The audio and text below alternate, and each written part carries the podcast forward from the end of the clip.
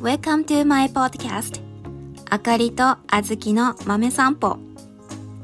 この番組は道でばったり出会った私たちが皆さんと一緒に散歩をしながらゆったりまったりお話をしていく番組です。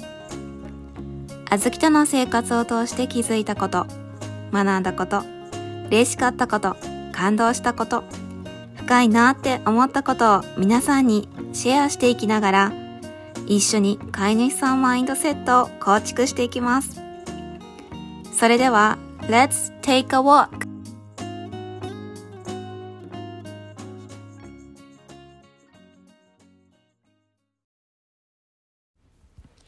皆さん、こんにちは。あかりです。お元気ですか？いや、2023年明けて、もう2週間ちょっと経って、もうすぐで1ヶ月ですね。どうですか？これ、もう、これっていうか 2023年、もうその2023年迎えてあっという間に間もなく1ヶ月が経とうとしてます。ね本当になんだろう、早いですよね。本当不思議なんですけど、年を重ねていくうちに、うん、なんかこう一年経つのが本当早いなって思うし、うん、なんか本当不思議。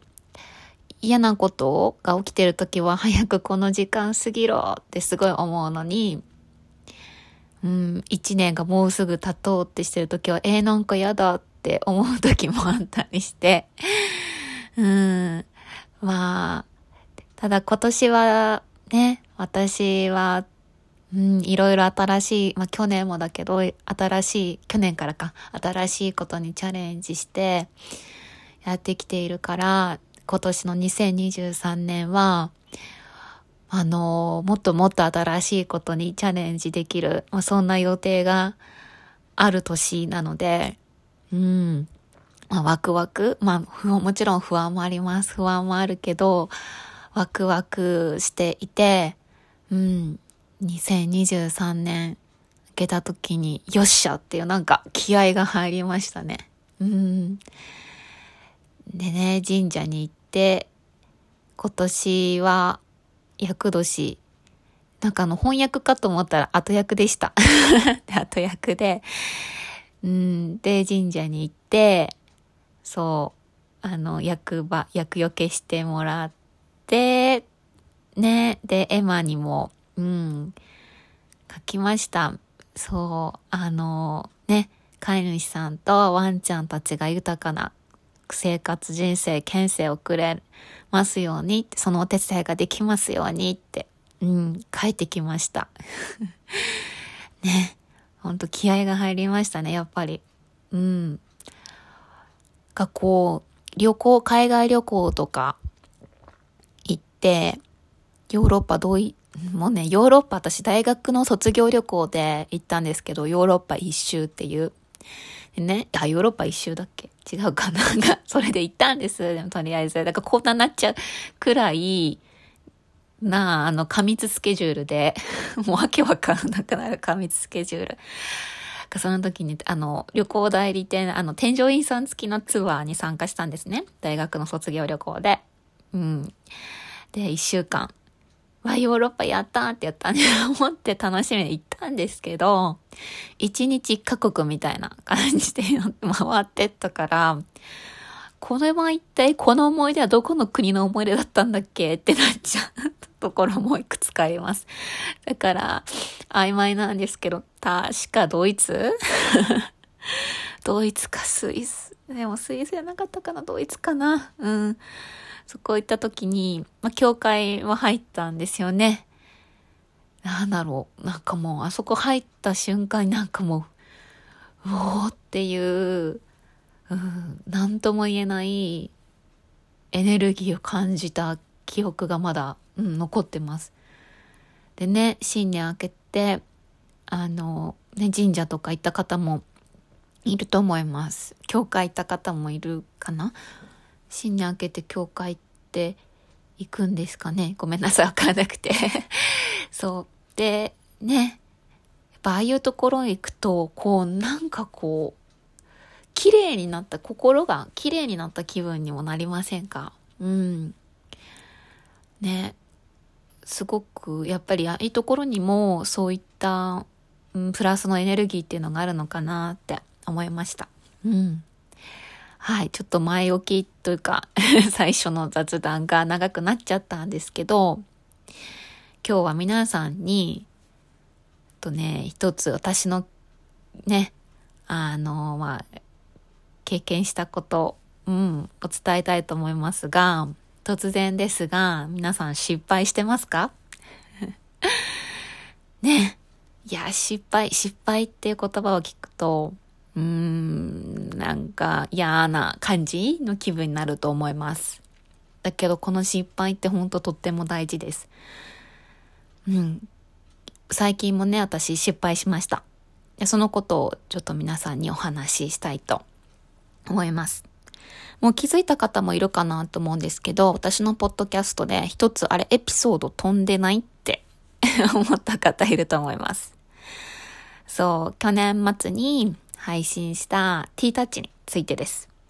はい、これ、あのー、削除しました。いや、実はですね、えっと、まあ、の、頼りにしている、あの、まあ、な、なんか、よくさせてもらってるって今言っちゃっていいのかわかんないけど、T タッチのプラクティショナーさんがいて、先生がいて、うん。その人と何度かお話はしてて、その人の、あの、のところに T タッチを座りに行ったりとかもしてたんですね。まずき連れて行ったり。うん。で、えっと、まあ、カウンセリングもオンラインでしてもらったりとかしてて、うん。で、私が今、えー、勉強しているホリスティックケアカウンセラー、うん、の教科書にも T タッチって載ってます。で、えっと、ね、11月にアメリカから来た、あの、先生、うん、の、あの、ワークショップに参加して、すごい良かったから、私も本当興奮して、インスタのストーリーで、皆さんにもシェアしますねって言ってて、うん。で、それをね、全然シェアしないまま年末になっちゃって、ああ、やばいやばい、シェアしなきゃと思って、うん。で、いろいろまとめてたんですよね。T タッチのこと。うん。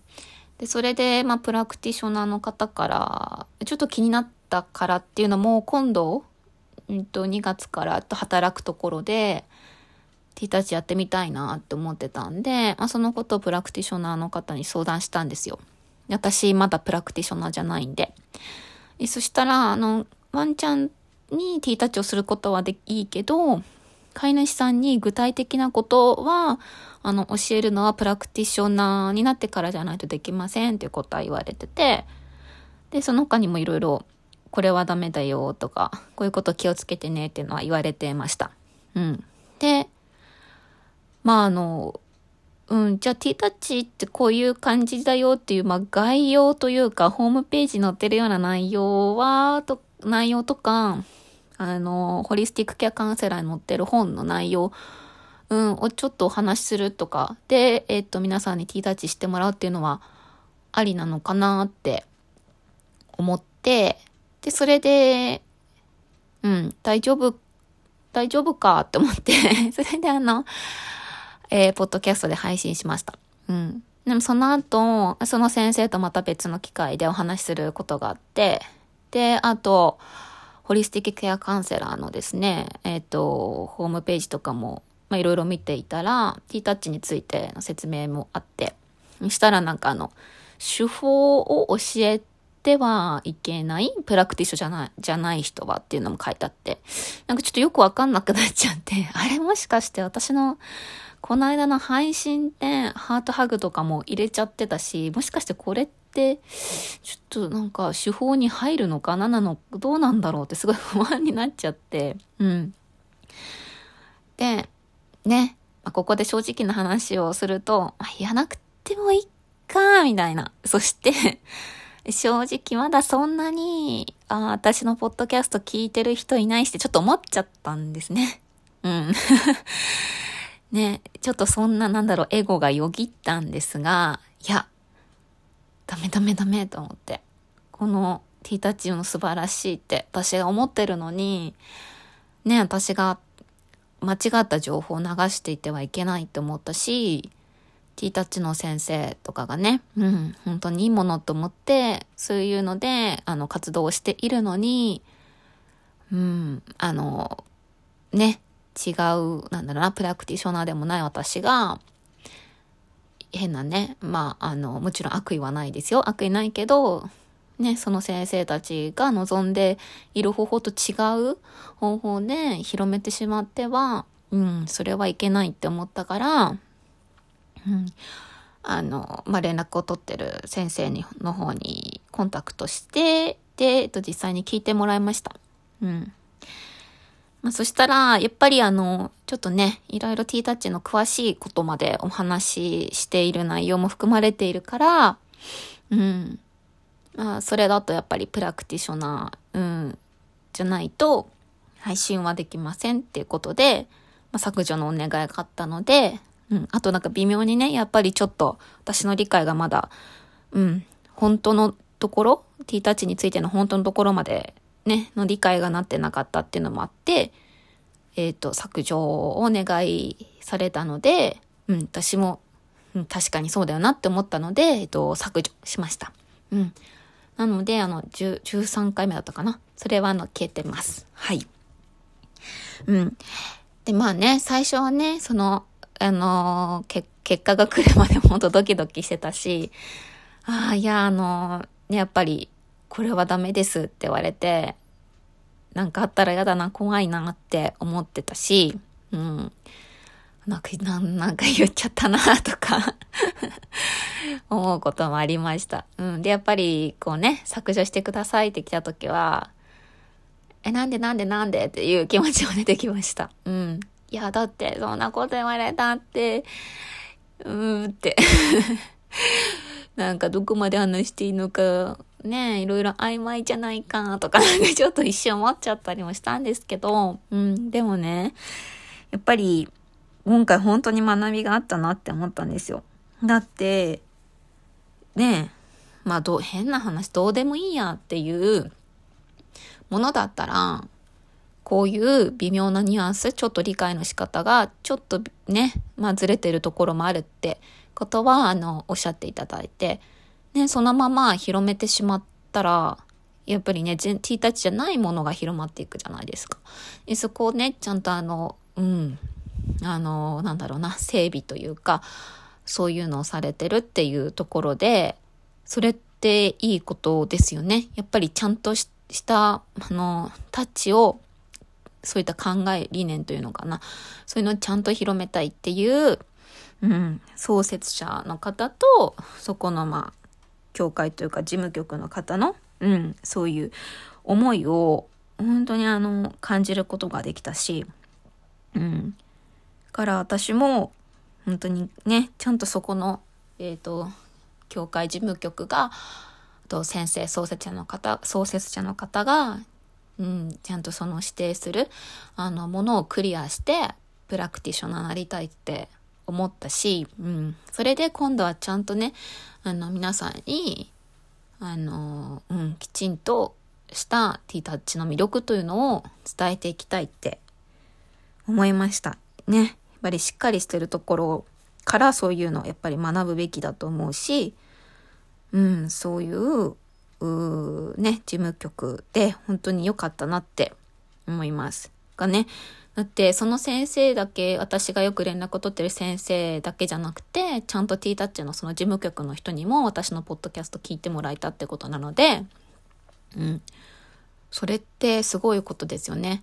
ねこのだってあれ1時間近くあったもんそれをいろいろ聞いてくれたってことは本当にその時間かけてくれてありがとうございますって思うしきちんと注意していただくことができたって本当あのすごい感謝だなって思いました。うん。ねやっぱりその、私が持ってる T タッチの本と、2、3回、3、4回のワークショップ、これだけじゃやっぱり、うん、しっかり理解できないっていうところありますよね。うん。ね、あとはよく YouTube とかね、最近すごいいっぱいあるじゃないですか。ね、それこそ無料で見れるものうん。私がハマ、ハマっているというか、うん、やっぱこれだよねって思ってる引き寄せの法則だって、YouTube にたくさん載ってます。うん。無料で見れます。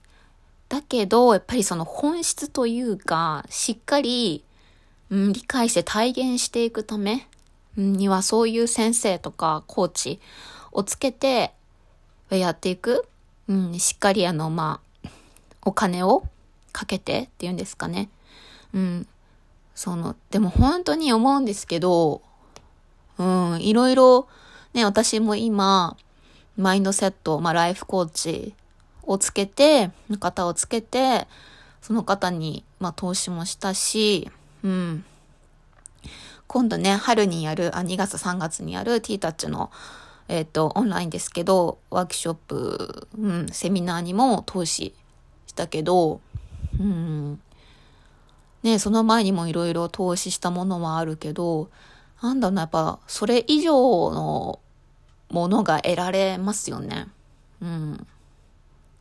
まあ、昔は自分も、え、これにこの、こんなにかかんのかね？とか、思うこともあるし、思ったこともあるし、うん。それで、うん。なんだろうね、目に残らないものって言うんですかね。それに対して投資するって、結構ね、やっぱためらっちゃう人もいると思うんですよ。うん。だけど、いやー、ほんと自分次第で、うん。で、かつ、まあ、コーチは、やっぱりこう、もちろん変な詐欺とかじゃなくて、ちゃんとしたいいコーチとかだと、本当に私たちがかけたお金以上なもの。うん。で、こう、なんて言うんだろうな。すごくエネルギー、あの、いいエネルギーを使って私たちにいろいろ教えてくれます。うん。そう。から、本当にね、あの、もし何かそうやっていろいろ、うん、いろんなセミナーとかに参加したいんだけど、ちょっとお金がって言ってためらってる方？もちろん、もちろんそれをつ、あの、投資することで、この、うーん、本当に本当に生活が苦しくなるっていうような感じだったら、そこはあの、しっかり考えて、それで動いてもらえればいいかなと思うんですけど、それでだからもう私ダメじゃなくて、じゃあ、今回、このセミナーには通してきなかったけど、うん、コーチには通してきなかったけど、じゃあ今何ができるかなっていうところを、うん、考えて動くっていうことをしていくと、とっても、うん、いいと思うし、そう、次、その、た、方のコーチのまた新しいワークショップとか学校をオープンした時に、うん、とってもいい、あの、なんだろうな、うん、自分のステージというか、レベルというか、そこで参加できると思うので、うん。投資できなか、今回投資できなかったから、お金が払えなかったからもう、私ダメなんだ何もできないじゃなくて、じゃあ代わり何ができるかなっていうのを考えて動くといいと思います。うん。そう。で、まあね、私も前失敗は怖かったです。本当に。中学校の時なんか本当はもう勉強でとりあえず1位、2位とか取ってないと怖かった。うん。なんか3位とか4位とかなると、もうなんか、私ダメなんだとか恥ずかしいとか思うこともあったし、だからこうなんだろうな、いつもこう気持ちがギリギリのところで、それでバカみたいに勉強してた。うん。で、あかりちゃん頭いいもんねって言われることに対して、嬉しいんだけど、とってもプレッシャーがかかってた。うん。ね。そんなんで失敗したら、え、なんかどうしたんだろう、あかりちゃん。ん？なんかあったのかな？え、なんか実はそんな頭良くないんじゃないとか そういう風に思われんじゃないかなとか。ね。全くね、それが本当100%真実真実ですかって言われると全く違うじゃないですか。うん、なのに、そういう恐怖から一生懸命やってました。うん、失敗が怖かった。で、なんか 70点とか75点とか取ると、はあ、75点みたいな。ねなんかもう、80何点から上じゃなきゃ安心できなかったんですよね。うん。そう。全然合格ラインなんですよ。なのに70点台とか取ると、あ、ダメだ、もう失敗した。あ、終わり、はい、みたいな。うん、そんなこと思ってました。だけどね、これで、本当あれなんですけど、失敗して、お、もう、あの、落ち込んで全然いいんです本当落ち込んで落ち込んで、だけど、その後、そのままにしたら本当に失敗になっちゃうんですよね、失敗って。うん。あの、失敗して、それで、よし、じゃあ、なるほどって、まあ、振り返って自分は、じゃあ次はこうしてみようかな。でもね、あとチャレンジできたんだから、チャレンジしたそんな自分すごいじゃん。褒めようって。うん、褒めて、で、じゃあ次どうする？うん。その失敗したことに感謝する？ありがとうって、そうか。こういうこと、なるほど、教えてくれてありがとう。あ、ここの理解がちょっと足りなかったんだな。なるほど、なるほどって。うん。やっぱこう、復習が大事ってそういうところにもあるのかなって思うんですよね。なんかこう、成功しちゃうと、例えば100点取ると、なんかもうそれで、お、お、オッケーってって安心しちゃって、もうそのままにしちゃったことってありませんか？うん。もう安心みたいな。ね。でも、うん。100点じゃなくて、まあ60点、70点、で、で10点、20点でも取った時に、そのままにしないで、見直してみて、ああ、そっか、こういう理解で、なるほど、それでこの問題はこうやって解けるんだねってわかると、またさらに理解が深まるじゃないですか。うん。なので、やっぱもう、うん。失敗を失敗のままにしないで、失敗したらそれを次どう活かすかっていうのを考えていくっていうのが必要だなって思います、本当に。うん。今回の T ダッチの件でも本当にあの学びがありました。ね、皆さんに、うん、今日私のポッドキャストを聞いてね、あの、いろいろ考えてくれた皆さんに本当に感謝します。ありがとうございます。うん。ね、で、私この間、また続くのかって感じですがね。あの、ちょっともう少しだけお願いします。ね、私この間ですね、あの、セルフラブの、あの、なんだろうな、ワークショップ受けました。こちらはの、無料で開催されていたもので、うん、本当にね、あの、やっぱ無料、無料だからって言って、それ、でも、無料だからなんかそんなもんしかないとか全然そんなことなくって、本当にあの素晴らしいワークショップでした。うん。そこにね、あの、セルフコンパッションが大事だっていうことが、いうことをおっしゃってたんですよ、その方がね。うん。やっぱりあの、誰かが失敗とか、あと悲しいことがあると、その方になんて声かけますかっていう。うん。ね、私はまあ大丈夫だよって、失敗したってことはチャレンジしたってことだって。次は絶対大丈夫、すごいよっていう言葉をかけてあげるなって思ったんですね。うん。じゃあ自分が失敗した時はってなると、何またやってんのみたいな。バカじゃないのとかねえ、そういう言葉をかけちゃうなって。うん。すごい差ですよね。うん。で、あの、ね、ここでちょっと質問、問題です。ずっとずっと自分と一緒にいてくれる人って誰だと思いますか？誰でしょう？お父さん？お母さん？兄弟？ワンちゃん？猫ちゃん？おばあちゃん？おじいちゃん？うん。さあ誰でしょう？うん。わかる人にはもう、もちろん、あれでしょって、うん、わかる方もいると思うんですが、そう、自分自身なんですよね。ずっとずっと一緒です。うん。楽しい時も悲しい時も、もうイライラしてる時も怒ってる時も疲れてる時も、うん。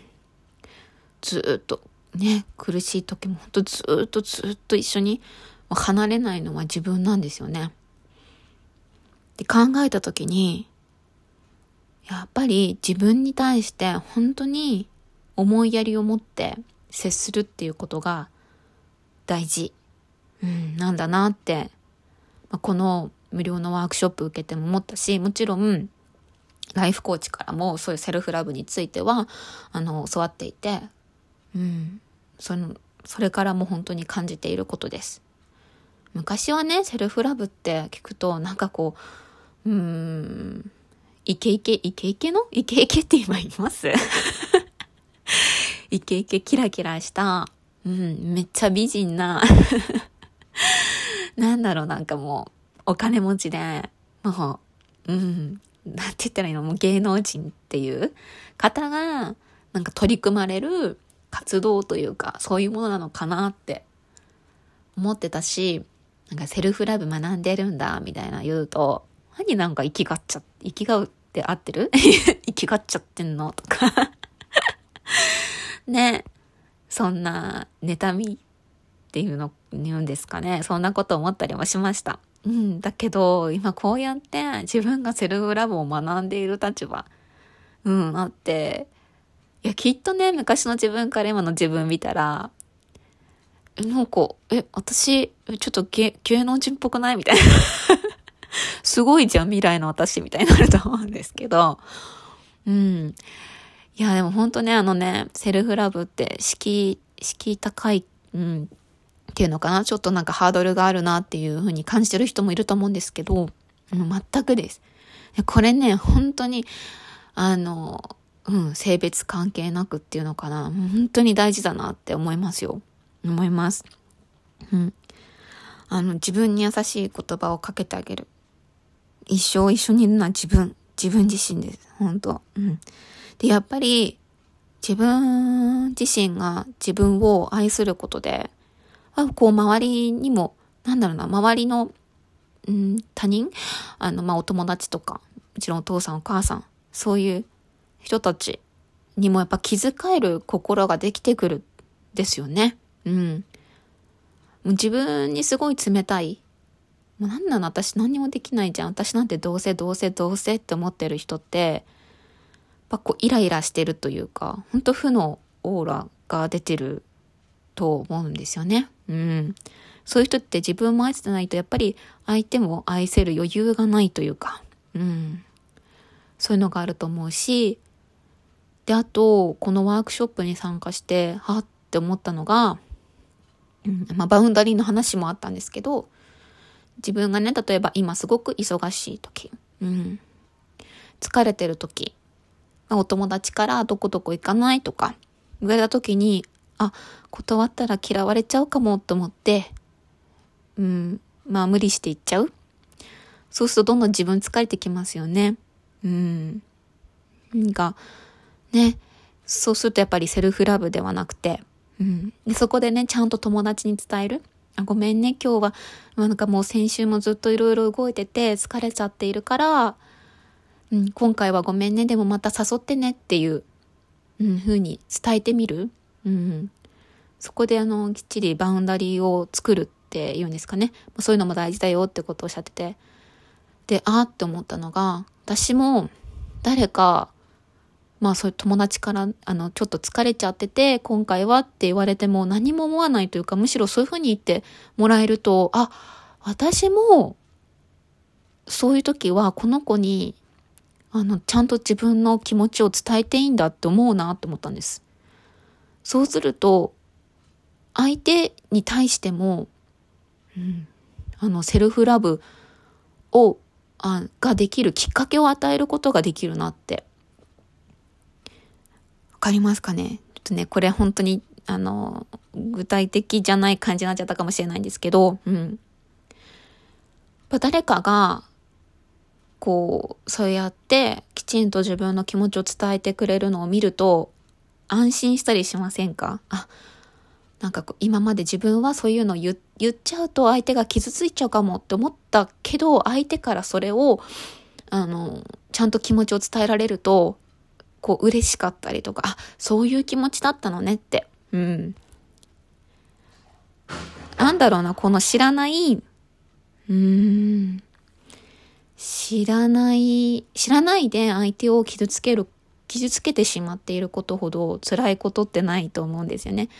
それはもちろんあの、ワンちゃんに対しても。うん。からやっぱり犬のことを知るっていうのもすごく大事だし、ね、犬の行動をちゃんと見てね、ボディーランゲージとかをちゃんと見て、うん、あ、今こういう気持ちなんだなっていう知ることも大事。それも全然わかんないで、私たちの、私たちという鏡っていうのかな。それを通して、いや、こう思ってるに違いないっていう、うん、決めつけで動いちゃうと、やっぱりワンちゃんにとっても良くないし。うん。からなんかこう、ね、ちゃんと、なんだろうな、その気持ちを伝えてもらえることで、本当に、あの、ありがとうって思う時、あると思うんですよね。うん。から、あの、ね、何かね、ちょっとバウンダリーとかそういうのを設けることができなくって、自分をこう苦しめちゃってる人がいたら、きちんとね、相手に、あの、ちゃんと、あの、伝える。自分の気持ちを伝える。そこでね、何ももう連絡取ってくれなかったら、もう、うん、そう、その方とはそういう、うん、ことだったんだって、うん、そういうことだったんだってことだと思うんですね。うん。長くは続かなかったんだって。まあ、それが分かってよかったなって。うん。で、ね、これなんかこの妹が教えてくれたんですけど、うん、芦田愛菜ちゃんが言ってた言葉があるらしくて、相手から裏切られた時、ごめんなさいね、これ本当にあの、えっと、妹からのなんか、なんて言うんだろうな、こう、YouTube、妹私みたいな感じなんで、本当のあれが違ったらあれな、申し訳ないんですけど、うん、こう、相手から裏切られた時にどう思いますかってなんかこう、インタビューされたらしいんですね。まなちゃんが。で、まなちゃんが言ってたのは、あ、相手の新しい一面見られたんだって思うようにしてますって言ってて、あ、なるほどねって。だから今回も例えば、えっと、相手に私はこう思ってて、ちょっと今日は無理だからまだ誘ってねってとか、なんかこう、自分にとって嫌なことをされた時に、あ、ごめんね、ちょっと私今それ傷ついたって。うん。だから、今度からは、ちょっとしないでほしいなって言った時に、もうそれで連絡が途絶える、うん、方だったら、あ、なるほどって、あ、この子ってこういう一面もあるんだね。あ、知れてよかった。まあ、ありがとうってことですよね。うん。それでこうなんか、なんだこいつ、かつくなって。マジ、こんなやつ何なの？みたいに思うんではなくて、もちろん思って、もうちょっと思ってもいい。だけど、それをずっと思うんじゃなくて、うん、そこで一回、はぁ、オッケー、あ、この人のこんな一面を見られたって、こんなこと、ところもあるんだねって、うん、あ、き、教えてくれてありがとうって 思って、もう次に行くっていうか、うん、そういうのでいいと思うんですよね。うん。そう、それで、ね、なんかこう、うん、最初失敗からのセルフラブの話になったけど、失敗も、うん、失敗してそこで何を経験するのか？失敗して、ダメじゃん、私、何やってんの？ってなると、うん、失敗で終わっちゃうから、失敗した時に、うん、自分に対して自分がお友達にかける言葉で、うん、大丈夫大丈夫って。まあ失敗は辛いよね。だけど、すごいよってチャレンジしたんだもん。次は絶対に、うん、まあ、成功する。うん、次は大丈夫だよ。一緒に頑張っていこうねって声をかけて、うん、あげること、学んだねって。それで次に行くっていうことが大事。です。うん。で、やっぱりワンちゃんと生活してる時もいろいろあると思うんです。うん。まあ、あの、正直なこと言うと、私が飼っている、私が家族でね、として一緒にいるあずき、豆柴のあずきちゃんは、うん、その、ね、あの、他のワンちゃんとか人にすごく吠えたりとか、噛みつこうとしたりとか、そういうことは、えっと、しない子です。だから、うん、まあ、しない子なんだけど、やっぱりそういうね、ワンちゃんと一緒に暮らしている方もいると思います。そうすると、うん、うん、なんて言うんだろうな。だから、あずきがそういう子じゃないから、そういう方たちの気持ちっていうのは100%私は、うん、理解はできないところもあると思うんですね。だけど、やっぱりそういう方にもやってもらうと本当に気持ちが楽になるのかなっていうのは、あの自分をまず褒めること、自分に対して友達にかける声、ことと同じことをかける。うん、最初は多分、まあそんなね、うん、最初からうまくはできないと思います。私もたまに今もなんかこう言ってて、うん、変な気持ちになることもあります。うん。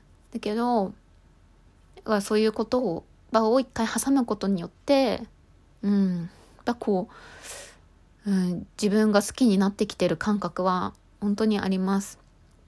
うん。だって、そういうワンちゃんと一緒に生活をしていて、で、そういうところが気になるなんで吠えちゃうんだろうって気になるってことは、そのワンちゃんのこと大好きだからですよね。うん。どうでもよかったら何も考えないと思うんです。まあ変な話、適当に吠えとけ、みたいな思っちゃったりとか。うん、そういうのもあると思う。だけど、そうやって悩むってことは、そのワンちゃんのこと本当大好きだから。うん。愛情があるからだなって思うんですよね。まずその自分を本当たっぷり褒めてください。すごいです。本当に。うん。だから、例えば道で自分のワンちゃんが他のワンちゃんに対してすごい反応しちゃって、めちゃくちゃ吠える。そういう時、やっぱ慌てちゃうと思うんですね。慌てちゃうかもしれないけど、ちょっとふっと、うん。一息ついて、ああ、こんなに吠えちゃって、辛いよね。わかるわかる、辛い。辛いよね。でも、こんな、もう本当に私はいっぱいいろいろなことを調べて、どうしたら、この吠え吠えなくなるかなって、吠えが少なくなるかなって、ちゃんと勉強して、頑張ってる。すごいよ。それだけですごい。よくやってるよっていう言葉をかける。うん。ね。まあ、他の飼い主さんちょっと目が気になるって人もいるかもしれないけど、そこはうん、全然あの思い切ってやっちゃってください。むしろそうしたら、その相手のワンちゃんの飼い主さんに何かセルフラブの大切さというのを伝えられるかもしれないです。うん。ね本当あの、ワンちゃんにはあなたというかけがえの家族だけです。本当に頼れるのは。うん。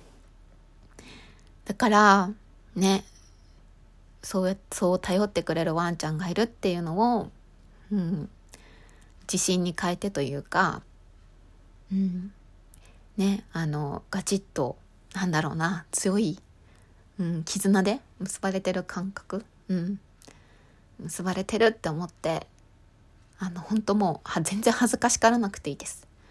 うん。もう、あの、思い切り自信を持って散歩してください。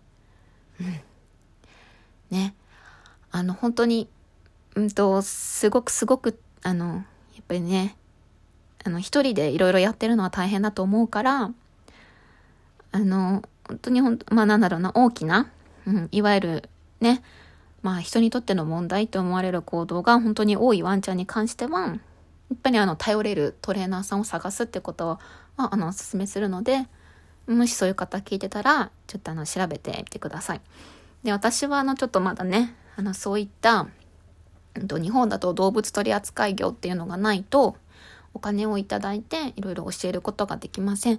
だから、うん、ちょっとこの、やっぱりこうやってポッドキャストとかで、まああの、うん、あの、飼い主さんというか、まあ人に対してのマインドセットっていうのが、あの、大事なので、そこを今中心に発信していますが、まあおいおいね、あの、そういったあの、なんだろうな、資格じゃないけど、そういうの取れるよう、取れたら、うん、実際に、まあ、ワンちゃんとの関わりとか、うん、他のね、あの、飼い主さんのワンちゃんとのこう関わりとかもどんどん、あの、持っていってね、もっともっと、あの、密な、うん、ポッドキャストを配信できたらなって思っているので、あの、引き続き、ま、応援よろしくお願いします。まあ、私もね、まだこのワンちゃんの勉強を始めて1年ちょっとかな。うん。とかだし、マインドセットの勉強をしても、してる、したのも、えー、し始めてから、うん、8ヶ月、9ヶ月とかなので、いったかな ?8 ヶ月いったかな？とかなのでね。うん、本当にこうやって、あの、ポッドキャストでいろいろ配信していくことで、皆さんと一緒に、あの、成長できたらって思っているので、うん、どうぞよろしくお願いします。何か質問とか出てきたら、あの、全然インスタの DM とかでもウェルカムなので、送ってくれると嬉しいです。はい。じゃあ、そしたら、皆さん、うん、今日も素敵な一日になりますように、えー、絶対もうなってます。はい。じゃあまた次回のお散歩でお会いしましょう。バイバーイ。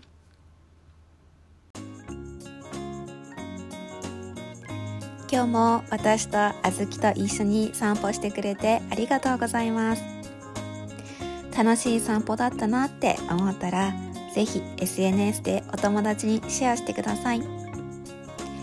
私のインスタグラムのアカウント名は、あかりサンフラワーアンダースコアマインドです。よかったらこちらもチェックしてみてください。OK それでは次回の散歩でまたお会いしましょう See you next walk bye